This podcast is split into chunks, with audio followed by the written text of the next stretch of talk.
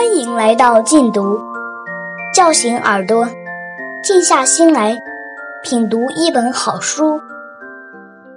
殊途同归出品，《呼兰河传》，作者萧红，朗读者六一。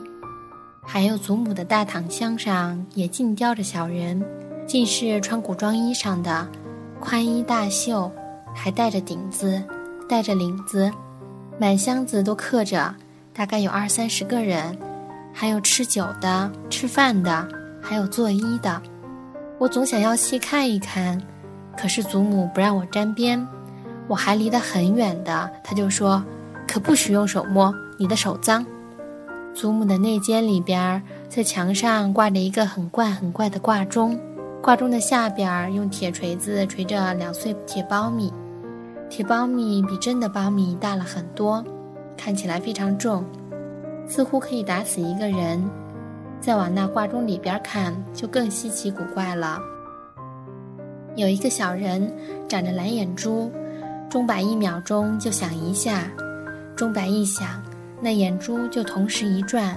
那小人是黄头发，蓝眼珠，跟我相差太远。虽然祖父告诉我说那是毛子人。但我不承认他，我看他不像什么人，所以我每次看这挂钟，就半天半天的看，都看得有点发呆了。我想，这毛子人就总在钟里边待着吗？永远也不下来玩吗？外国人在呼兰河的土语里叫毛子人，我四五岁的时候还没有见过一个毛子人，以为毛子人就是因为他的头发毛烘烘的卷着的缘故。祖母的屋子除了这些东西，还有很多别的。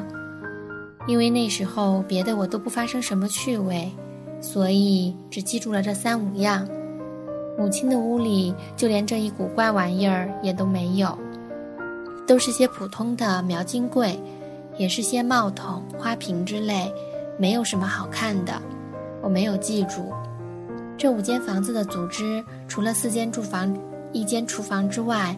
还有极小的、极黑的两间小后房，祖母一个，母亲一个，那里边装着各种各样的东西，因为是储藏室的缘故，坛子、罐子、箱子、柜子、筐子、篓子，除了自己家的东西，还有别人寄存的。那里边是黑的，要端着灯进去才能看见。那里边的 house 很多，蜘蛛网也很多，空气不大好。永久有一种扑鼻的和药的气味似的。我觉得这储藏室很好玩，随便打开哪一只箱子，里边一定有一些好看的东西：花丝线、各种色的绸条、香荷包、搭腰、裤腿、马蹄袖、绣花的领子，古色古香，颜色都配得特别好看。箱子里边也常常有蓝翠的耳环或戒指。被我看见了，我一看见就非要一个玩不可。母亲就常常随手抛给我一个。还有一些桌子带着抽屉的，一打开那里边更有些好玩的东西：铜环、木刀、竹尺、观音粉，这些个都是我在别的地方没有看到过的。而且这抽屉始终也不锁的，所以我常常随意的打开。开了就把样样似乎是不加选择的都搜了出来，左手拿着木头刀，右手拿着观音粉，这里砍一下，那里画一下。后来我又得到了一个小锯，用这个小锯，我开始毁坏起东西来，在桌椅上锯一锯，在炕沿上锯一锯，我自己就把自己的小木刀也锯坏了。无论吃饭和睡觉，我这些东西都藏在身边。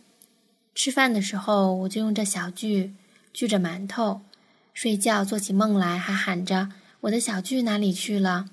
储藏室好像变成我探险的地方了。我常常趁着母亲不在屋，我就打开门进去了。这储藏室也有一个后窗，下半天也有一点亮光，我就趁着这亮光打开了抽屉。这抽屉已经被我翻得差不多了，没有什么新鲜的了。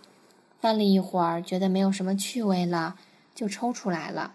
到后来，连一块水胶、一段头绳都被我拿出来了，把五个抽屉通通拿空了。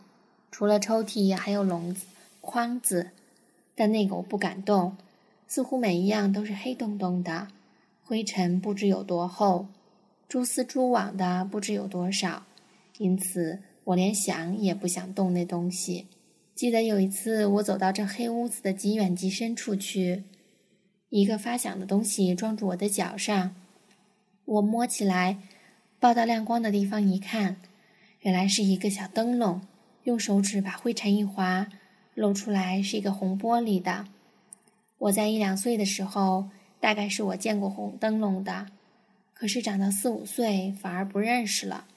我不知道这是个什么，我抱着去问祖父。祖父给我擦干净了，里边点上个盐蜡烛。于是我欢喜的就打着灯笼满屋跑，跑了好久，一直到把这灯笼打碎了才算完了。我在黑屋子里边又碰到了一块木头，这木头是上面刻着花的，用手一摸很不光滑。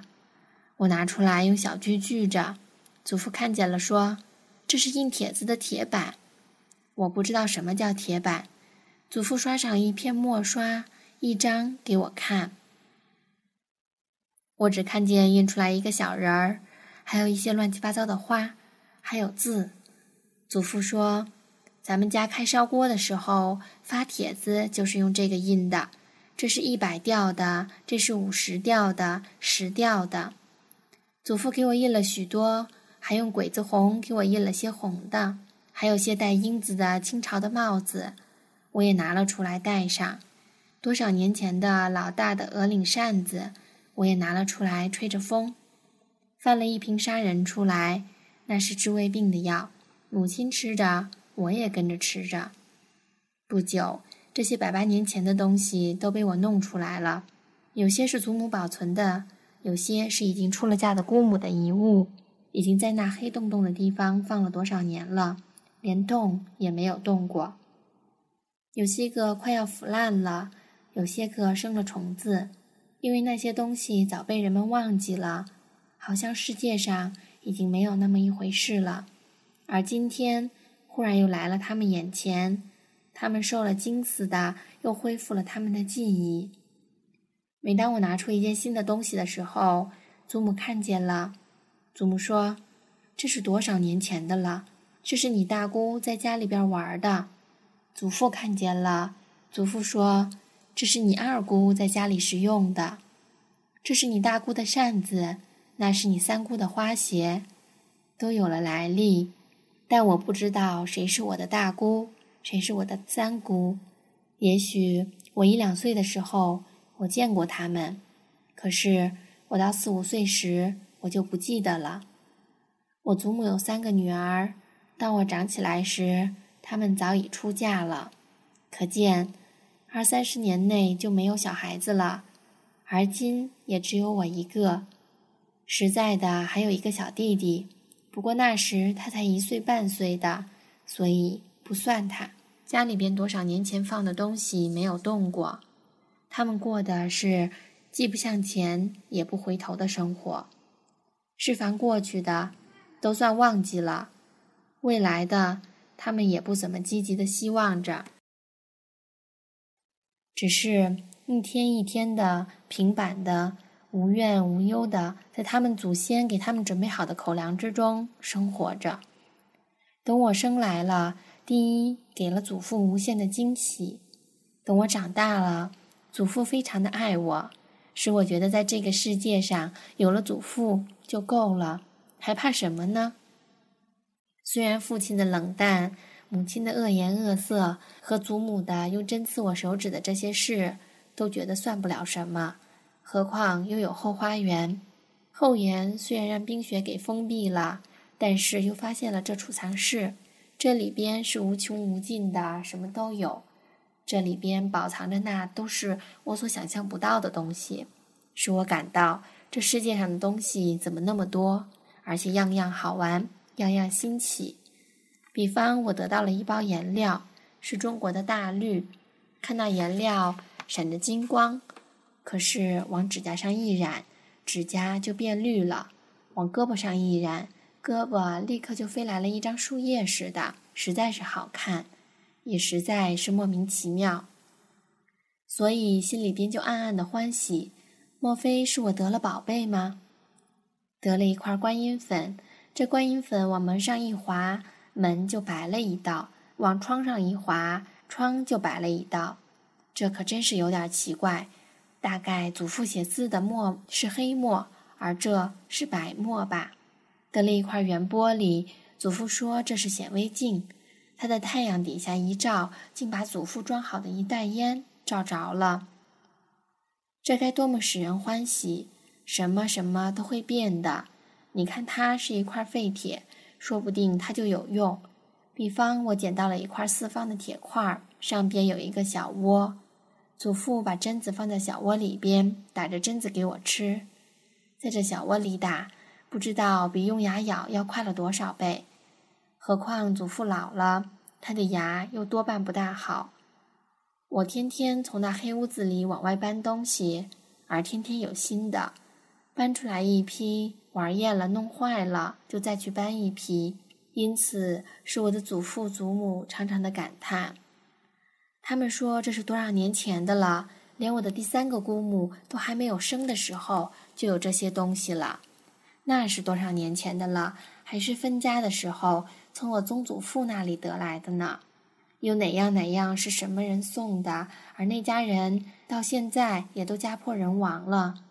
而这东西还存着，又是我在玩的那葡萄藤的手镯。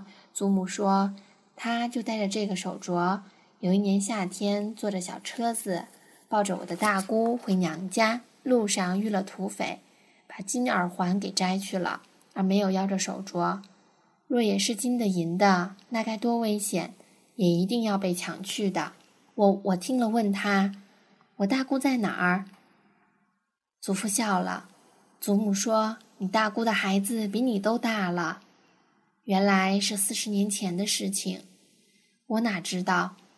可是藤手镯却戴在我的手上，我举起手来摇了一阵，那手镯好像风车似的，滴溜溜的转。手镯太大了，我的手太细了。祖母看见我把从前的东西都搬了出来，她常常骂我：“你这孩子。”没有东西不拿着玩的，这小不成器的。他虽然嘴里这么说，但他又在光天化日之下得以重看到这东西，也似乎给了他一些回忆的满足。